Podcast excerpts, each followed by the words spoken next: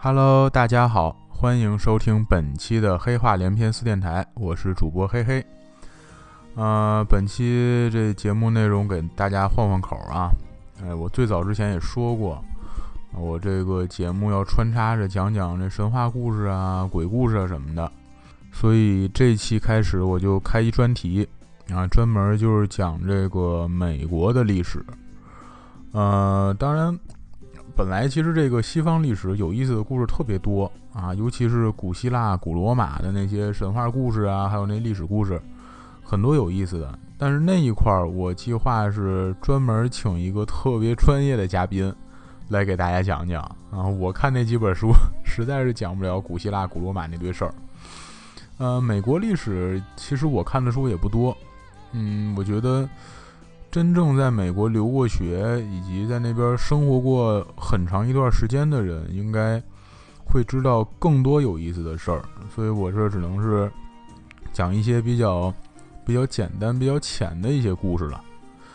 啊，咱们这个正式开始呢，就应该是从这个最早开始讲啊。最早得多早呢？就是应该从我这个。我的专业角度给大家讲讲这个美洲板块怎么形成的啊，但是这块实在是忒没意思了啊，而且而且如果不是很熟悉地理的话，我说的很多细节可能大家也跟不上，所以这个美洲板块怎么形成啊，这我就直接就跳过去了。咱们从这个最早的美国原住民开始讲起，哎，这原住民就是这个所谓的印第安人。这个印第安人呢，很大一部分其实他不是说就是天生长在这大陆的上面的，是迁徙过来的。哎，从哪儿迁徙过来呢？大家可能看过很多画啊，或者是其他一些艺术作品，也看见过这个印第安人啊坐着这独木舟这景象。但是大家也知道，这不可能啊！这帮人是坐着独木舟，是横跨大西洋、横跨太平洋那么过来的，对吧？所以这个据考证啊，说大概应该是在三万五千多年前，哎，这个地球呢正经历冰河时期的时候，这冰河时期呢，就由于整体的气温降低，哎，就导致海水啊很多它都结冰了。那海水结冰之后呢，就会造成整个海平面的下降。哎，这海平面下降不要紧，就是北美洲北边的这阿拉斯加和俄罗斯最西边那个西伯利亚，这中间本来不是应该是那个现在是白令海峡吗？但是在冰河时期的时候，这白令海峡就没了啊，就下面那个陆地就全都起来了。所以就造成了这个亚洲大陆和美洲大陆在最北边，这就连起来了。哎，于是就有有生物啊，有人类啊，就可以通过这条路，这么着能到达美洲大陆了。这个迁徙过来的人啊，这就在最开始的时候，为整个这个美洲大陆带来了几个非常著名的文明。啊，比如说这个中美洲的玛雅文明，哎，这大家都知道，对吧？就是那个啊，算命啊，算算算，这地球什么时候叫世界末日了？那文明，还有这个墨西哥的阿兹台克文明，还有秘鲁的印加文明。这个墨西哥这个阿兹台克文明也是有非常有名的那个建筑物啊，就是就类似于金字塔的那种。哎，跟埃及那个不太一样，但是也是那种尖儿的那种塔那种建筑，那就是阿兹台克文明的。哎，那印加文明就是那个秘鲁的那个挺高的人形的那个像，哎，那就是印加文明的。这个这几个文明啊，除了这些建筑啊，还有除了他们这个算命这些之外，他们最有意思的是什么？就是。他们的这个文明最发达的几个点是高端的天文计算以及城市建设。哎，这个这个这几家高端到什么地步呢？就是他们算那个，比如说星球的运转呀，还有这个什么计算时间啊，这些东西都特别的精准。但是啊，你看这些很高端，你看起来很高科技、很难计算的东西，他们能做的特别好。但是最简单的东西，比如说车轮子这种东西，他们居然就没造出来过。啊，这应该是，这应该就是属于这个日常生活当中，这最容易造出来的东西了，对吧？你你以前搬东西怪累的，你用个轮子，怎么滚着它走，是吧？这应该是人类脑子就应该自然而然能想到这东西，哎，他们倒造不出来，哈，就是说他们这个这技能点都点在这个，这说句不好听的，都点在这比较能装逼的东西上了，啊，所以这时候你看。你拿他们那个跟我们这古代历史对比一下，哎，在那个年代啊，我们这个比较优秀的发明是什么呢？对，青铜制品，哎，也就是这个冶金工艺，对吧？你看咱冶金工艺目的是什么呀？啊，提高生产力啊。然后除了这冶金工艺，还有那个陶制的容器也出来了。啊，这容器目的是什么呢？来储存东西，或者说储存食物，是吧？那你说怎么这那边中美洲这文明就农业这方面，他们怎么就这么不走心呢？啊，因为他们有特别特别特别高产的农作物，哎，就是他们这玉米。所以这个其实我也想过，哎，为什么他们那没有很基础的那些东西？那有可能啊，就是因为。他们当时的那那生产力啊，就不需要通过你的工具，或者是其他的一些技术去提高自己的生产力，啊，他们从根儿上，哎，就是从这个种的这东西上面，已经把这生产力提高到很高的档次上了，啊，传说啊，就是据这个书上写的，说当时他们种那玉米。就已经能养活两千多万人了，哎，你所以他们那脑子才有空，是吧？想想这个天上星星月亮的事儿啊，啊，没事儿做点预言什么的。咱们老祖宗就就不行了，是吧？天天就起了床就净想着，哎呦喂，这今儿这一天吃什么呀？啊，今儿吃饭明儿吃什么呀？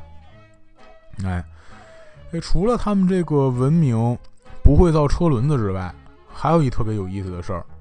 就是美洲大陆最早的时候，是没有像牛、马、羊这这种大型啊，或者说这对农业生产可能有。点帮助的动物，这些都没有。这些就是后来，嗯，可能哥伦布带过去了一些，然后以及后面这个西班牙入侵啊，这个带过去这些东西。然后这个大家也知道啊。这个文明的产生必须要有。人类的大量聚集，人类大量聚集就得有。足够的东西养活他们。哎，咱们之前已经说了，有玉米，哎，够养活他们了。但是这玉米从这个中美洲这中心地带开始往整个北美洲传播，经历了相当相当漫长的一个过程，所以就。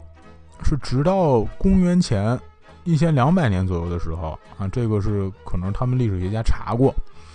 到这个时候，这玉米就基本上还没有传播开，所以整个美洲大陆就是只有中美洲这块有文明。现在美国的这一块呢，就只有零零星星的一些那印第安人的村庄，哎，然后各个部落之间几乎没有任何交流。就连一点社交都没有出现。这个这个时候，公元前两一千两百年的时候，美国这德行的啊，咱们中国什么样的呢？这已经是这个商朝的后期啊，快要到商纣王时候了。这盘庚迁都那事儿都已经过去了。然后这玉米传播传播了多长时间呢？啊，直到到公元一千年的时候，这玉米的种植才在。现在美国这片区域都流传开来，啊，才在这个密西西比河附近啊、大峡谷附近啊，还有俄亥俄河谷附近，有点这个文明的部落出来了。但是这个文明出来之后啊，它的稳定性非常差。从公元一千年到公元一千三百年，三百年间，他们文明基本就没什么进步。啊，他们都都为什么呢？就是因为没事儿啊，来个旱灾，啊，这个玉米减少，人夸减少，然后这文明就又又停滞。然后等着这个气候变好了，然后再重新种玉米，重新生孩子，啊，这 这文明才又有点长进。所以就是说，这个时候他们还就是非常非常初步那个阶段，还特别特别依赖于这个食物啊，基本就是看天吃饭这么一状态啊。你说公元一千三百年的时候，这。咱们国家干嘛了呢？嗯，咱们好像是那个岳飞跟金兀术打成热闹的时候呢。所以这个整个美国这片区域啊，你看他人就非常非常少，所以这印第安人对于他整个的自然环境的利用啊，或者是就是对于自然的索取几乎就不存在，是吧？偶尔说咱啊烧片树林。哎，为了这个种庄稼或者捕猎方便点儿，啊，但是对于这么一大片区域，对于整个大陆来说，这种事儿的影响几乎就是可以忽略不计的。哎，到公元一千快一千五百年的时候，说统计了一次，啊，说说这个美国这片儿总共多少人呢？啊，统计上来说就大概也就四百万人口，啊，你想想咱战国时候啊，长平之战。啊，白起一仗就坑杀赵国降兵四十多万，哎，所以这样你就前面说这么多，为了让大家知道什么呢？就是在哥伦布还有这帮欧洲人来之前，这就是几乎就是一片很纯净的土地啊。你说不好听点，那是一片蛮荒之地，是吧？所以就是说，这么长时间以来，你说这美国大陆。真就一丁点儿靠谱的文明都没出现过吗？也不是，啊，还真是出来了一个，还挺像那么回事儿的一个文明。这个呢叫易洛魁联盟，啊，我不知道大家听没听说过。这个这联盟位置在哪儿呢？在这个纽约州那个五大湖的安大略湖下面这一块儿。这为什么说这叫联盟啊？因为它是由几个部落一块儿组成的，啊，就我感觉啊，可能有点像咱们最早这个黄帝跟炎帝联盟那意思，可能差不多。而且这个伊洛魁联盟还一直是以母系社会，啊，这个部落这个比较有意思的地方啊，是在于它其实特别像一个小型的美国，啊，就是这几个部落之间有合作。但是呢，各自有各自的政策，哎，相互之间是这个互相独立的关系，非常像美国的这个邦联制这制度，啊，这个这个联盟可能到现在我没查到现在到底有没有，但是在独立战争之后，美国还折腾人家这部落来着呢，啊，而且到一九五零年的时候，这伊洛魁人还闹到联合国，说美国种族歧视他们。这美洲大陆最开始啊有多蛮荒、多不开化这程度，这大家心里应该都有数了啊！大家也都知道，这最早的科技文明什么的，都是哥伦布发现新大陆之后给他们带来的。可是为什么当时大航海时期这么多人，就哥伦布这么聪明，知道往这边走呢？啊，这其实也是经历了一个挺漫长的一过程的啊！最早。说大家为什么叫大航海，是因为这个中东那边那奥斯曼土耳其啊被地中海这一封，啊说真主阿拉不允许你们随便做生意，哎，轰着这个欧洲商人，这就只能是说绕海从这块绕过去吧，啊说既然往东走的话，那咱坐船也得往东面走，对吧？哎，结果最早啊是一个叫达伽马一哥们儿，这哥们儿特别有毅力啊，他从这个西班牙这边出发，啊，先往南绕过整个非洲大陆，然后再往东开进印度洋，然后最后到了印度呀，还有中国这些地方接着做生意，啊，这个哥伦布听说这事儿之后，跟家就琢磨，啊，说这么着这也忒远了，而且最重要的是，他相信这地球是圆的。哎，虽然这个后来这事儿是那个麦哲伦证明的，但是最早是哥伦布提出这观点的。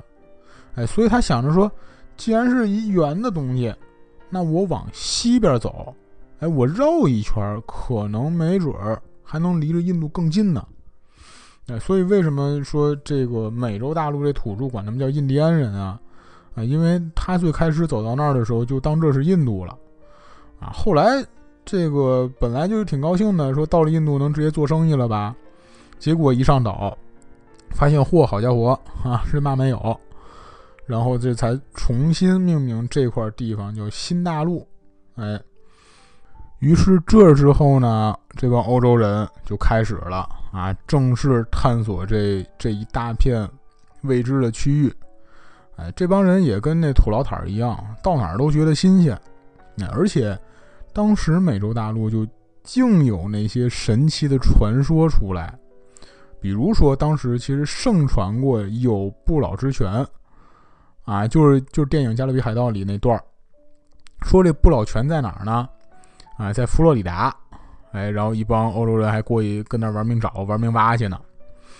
这个说是一帮欧洲人，但其实最开始的时候呀，就是西班牙人在探索这块区域。这个西班牙人啊，从占领墨西哥啊开始，一直往上到美国，这个整个一个过程啊，是一。特别特别神的一事儿啊！这个最开始到墨西哥这哥们儿呢叫科尔特斯啊，我不知道这中文翻译对不对啊，我就大概这么音译的。这哥们儿呢，他是从西班牙出海，然后从古巴中间的这道海峡啊穿过来，到了墨西哥的一个叫维拉克鲁兹这么一地儿登陆。他登陆的时候。就想着要把墨西哥给拿下来，这阵墨西哥那一块儿就中美洲是阿兹台克文明。这科尔特斯上了岸之后，最重要的一件事儿是他救了俩人。这俩人第一个就是一个西班牙人，哎，这哥们儿为什么是在中美洲那儿待着呢？啊，不知道为什么啊，这哥们儿之前他是这玛雅帝国的一奴隶。这救的第二个人呢，是一女的印第安人，哎，也是阿兹台克帝国的一个奴隶。这俩人为什么说就这俩人非常重要？因为这俩人最关键、最有用的地方，在于他们会说当地的土著话，哎，所以这科尔特斯他比之前侵略者优势地方在于他有翻译。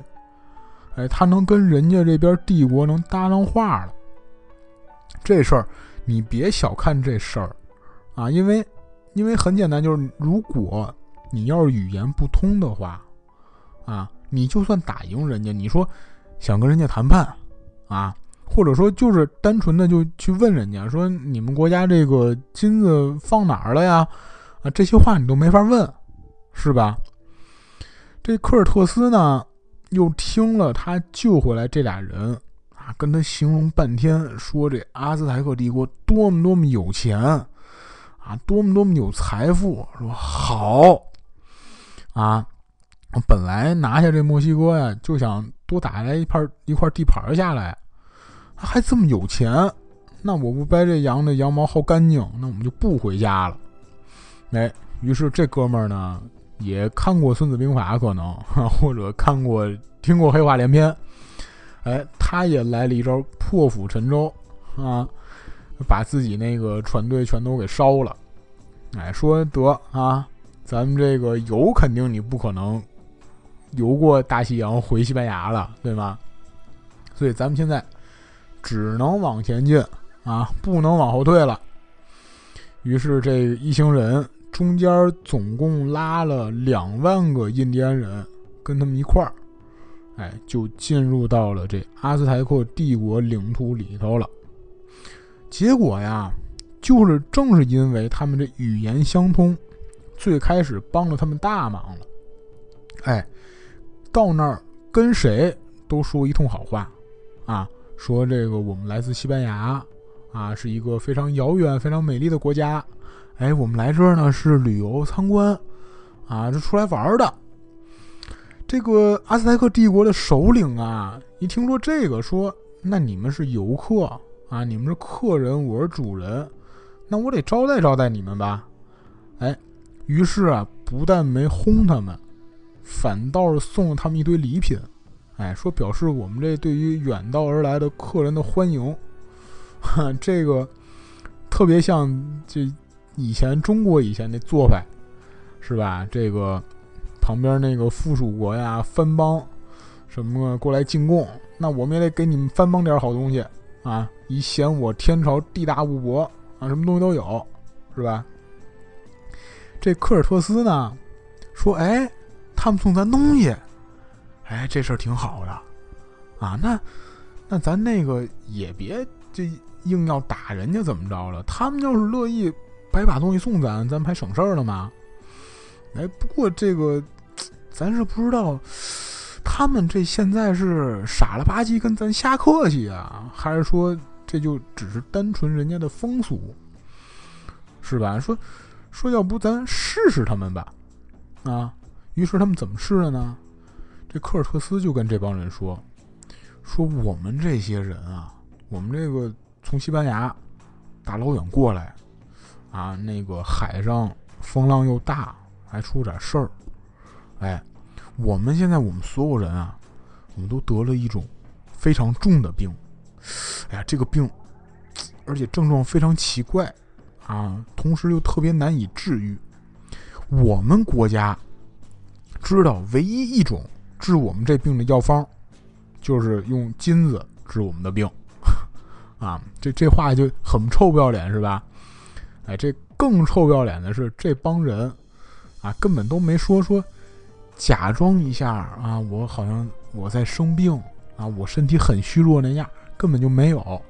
这帮人就全都是骑在马上，威风凛凛，他英姿飒爽那劲儿，说这话。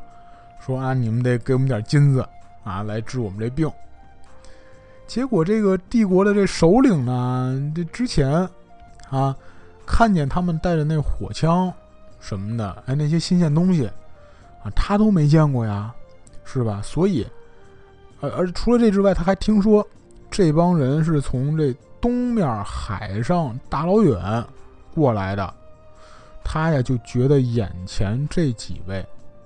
不是普通的人类，啊，不是人类，而是他们信奉的一个神，叫羽蛇神，啊，就是，就好像是那龙的身子，然后那个可能带个翅膀，是吧？然后马的脑袋或者什么，反正就是，哎，就可能像那个《哈利波特》里面那巴克比克，就是那个什么鹰头马身有翼兽。啊，就是这么一个复合的一个一种动物，一种神兽吧，就算是。哎，他把他们呢当成一个神的化身了。哎，于是这首领就恭恭敬敬的，哎，把这帮人请到了自己国家的首都。啊，就是从边境领着 敌人，领到自己家里头来了。这科尔特斯一路走啊，一路把这个路线那都偷偷记录下来了。同时，他还感叹说：“这地儿，啊，地方又大，而且当时到了阿兹台克那首都一看，说嚯，这城市，我们欧洲没见过这么大的城市，而且你们这建筑物这漂亮呀，啊，比我们那建的宏伟多了。可是你再漂亮、再宏伟、再壮观都没用啊！我来是拿你们金子来的。”于是，这个先拿了这个说治病用的金子，拿完之后，这帮人就那贪婪劲儿就全都起来了，不停的去挑战这阿斯泰克人的底线。他们就说的每句话基本都是以“我要”开头，然后以金子结尾。终于到最后，这帮阿斯泰克人也忍不了了啊，说我们开始对你们啊，说说。客气点儿，这你们倒好啊，是吧？这越来越他们给脸不要脸了，是吧？哎，于是他们最后是轰走这帮西班牙人了。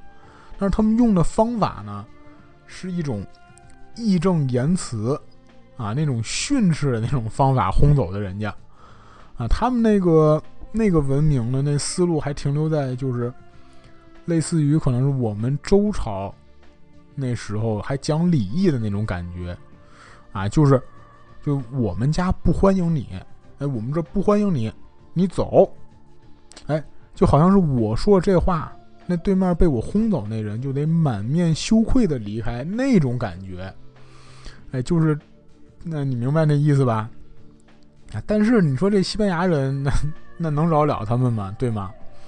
他们从这个首都退出来之后，立刻组织自己的部队，把这个首都层层包围。啊，虽然。西班牙人人是来的不多，但是这个火枪对长矛，啊，这帮人又这么臭不要脸、阴险毒辣，这阿兹台克人还这么憨厚耿直，啊，那你说最后谁能赢啊？哎，于是，在围攻了大概十个月之后，这帮西班牙人不只是攻陷了阿兹台克这个首都，还顺手给人家这个庙宇呀、房子呀什么的全都烧了。啊，建起来了自己的那堆大教堂。这个后来随着这个西班牙人越来越多，他们还也同样就把很多欧洲的那些疾病啊都带到了这一片净土上面来。这个当地人是就根本没有抵抗那些乱七八糟疾病那基因的，所以这个疾病一来，就势如摧枯拉朽。在不到一百年间，啊，弄死了当地一千八百万的土著，啊，就就这几这些疾病造成了这么多人的死亡。这个西班牙人占领了，就是当时就是现在的墨西哥这片地儿之后，他继续就开始分兵向北面啊探索。这个分兵完，正在出发路上。西班牙人突然发现，说法国人对美国这片地儿也特别感兴趣，所以为了这个，他们能自己独享美国这块蛋糕，西班西班牙人在那儿建立了很多很多堡垒，啊，比较有名的，估计现在还有的，那比如说是佛罗里达那边，那个圣奥古斯丁要塞，还有圣圣安东尼奥附近的那些要塞，当时都是为了防那帮法国人建的。但是这个，尽管他们建了这么多要塞出来，但是他们这个战线因为拉的非常非常长，哎，所以他们这个东北边这条线一直不怎么太平，就只有西边那条线特别特别舒坦，啊，西边那条线就是一路这个捋着这太平洋边上这么一直往北边走，啊，最北边他们就到了湾区这一块儿。哎，结果发现，哎，湾区这块儿还有一帮印第安人，哎，于是在这儿也建了一堡垒，啊，还让这帮印第安人帮他们守着，啊，这个，所以到这儿啊，基本上就是西班牙人基本完成了他们对于整个美国大陆的扩张。这个我在这儿稍微总结一下，这西班牙人，你看他来了之后，他确实导致了这个文明的结束。也导致了很多土著的死亡，但是其实啊，他们造成的这大部分死亡，是由于他们带入了新的病菌而导致的，还真不是说这西班牙人到处屠杀所导致的啊！而且这西班牙人来了之后还挺好的，他们愿意和印第安人结婚，然后愿意他们种族融合，也愿意文化之间这种融合。啊，跟后来来那帮英国老爷们那可完全不一样，哎，所以这具体这英国老爷们怎么来的啊？为什么来的？来了之后干什么操那个缺德事儿？那就是我们后面节目内容了啊。好，本期的 黑话连篇就讲到这里，感谢大家的收听，希望大家在听完我们的故事之后都能有更好的心情去面对生活带来的难题，也希望大家继续支持。我们下期节目再见。